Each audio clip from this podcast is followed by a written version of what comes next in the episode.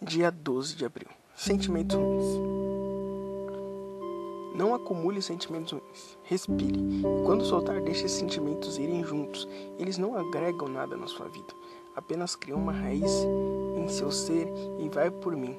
O inimigo ama isso. Adora quando temos raiva do nosso próximo. Livre-se disso. Vai, caminha. Leitura do dia, Filipenses 4:8. Finalmente, irmãos, tudo que for verdadeiro, tudo que for nobre, tudo que for correto, tudo que for puro, tudo que for amável, tudo que for de boa fama, se houver algo de excelente, digno de louvor, pense nessas coisas. E esse foi mais um diário de um jovem pecador.